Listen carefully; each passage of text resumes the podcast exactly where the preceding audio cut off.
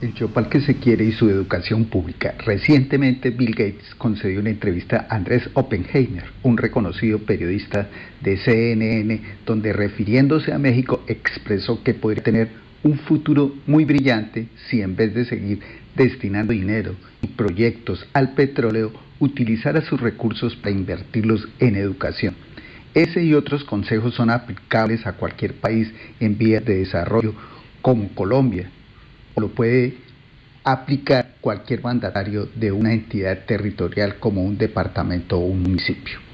Gates señaló que la educación es la primera clave para desarrollar un país o la inteligencia de su gente y dijo que un sistema educativo débil no puede asegurar un buen nivel académico y letrado en el futuro. Es muy débil, por ejemplo, en cuanto a la rendición de cuentas de los maestros con relación a su nivel económico. También dijo que un buen sistema educativo permite tener ciudadanos informados y con vidas plenas, además de mencionar que la educación representa más que el dinero.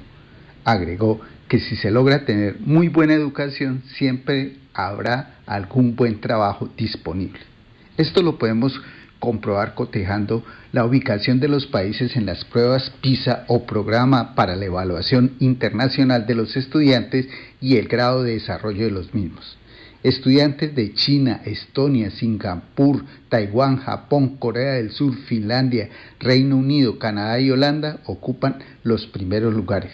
Y si bien países ricos pueden dedicar más recursos a la educación, no es que únicamente ellos puedan tener la mejor educación durante su historia, las políticas educativas desempeñaron un papel clave, tuvieron continuidad y contribuyeron a que sus habitantes fueran mejorando el nivel de ingreso y concurriendo al desarrollo de sus estados. Algunos de ellos fueron tan o más pobres que nosotros. Misael Pastrana Borrero decía que lo que es importante para un hombre es aquello a lo que le dedica más tiempo, y yo agregaría y dinero. Y lo cito porque al analizar presupuestos oficiales para esta vigencia en lo que tiene que ver con la educación, poco y nada. ¿Dónde está el mandatario que por vía de ejemplo haya centrado sus recursos en la educación para la era pospandemia?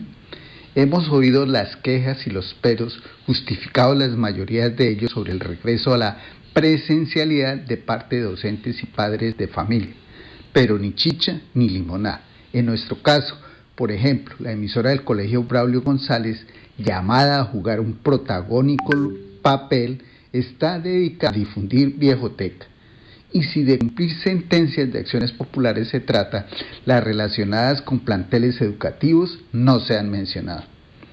¿Se imaginan la satisfacción ciudadana de endeudar una entidad territorial como Yopal para dedicar esos recursos a la mejor educación de sus habitantes e ir logrando? Con Unitrópico ya pública, la calidad de vida de la ciudad mejoraría con los estudiantes en los colegios y la universidad. Habría mejora en la economía, pero aunque hubiera colegios de jornada única, estuvieran presentables sus baterías de baños funcionando, igual cañerías y desagües, los pagos de Internet y otros servicios públicos estuviesen al día, las salas de cómputo tuvieran asegurada una periódica renovación y no hubiera quejas sobre el PAE, de nada serviría un colegio 10 en lo físico con estudiantes de promedio 5 en lo intelectual. Los estudiantes a estudiar y los docentes también a rendir cuentas. Allí hay cositas que no son, como los colados en los escalafones.